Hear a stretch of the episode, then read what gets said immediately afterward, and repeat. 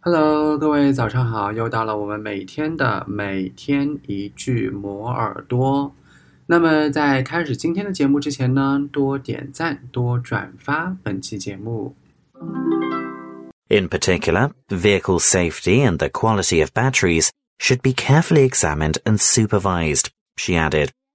In particular, vehicle safety and the quality of batteries should be carefully examined and supervised, she added.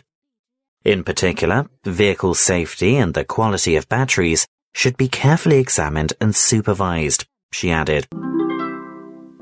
你听到了什么呢？留言告诉我，然后我看到之后呢，会一一回复大家的。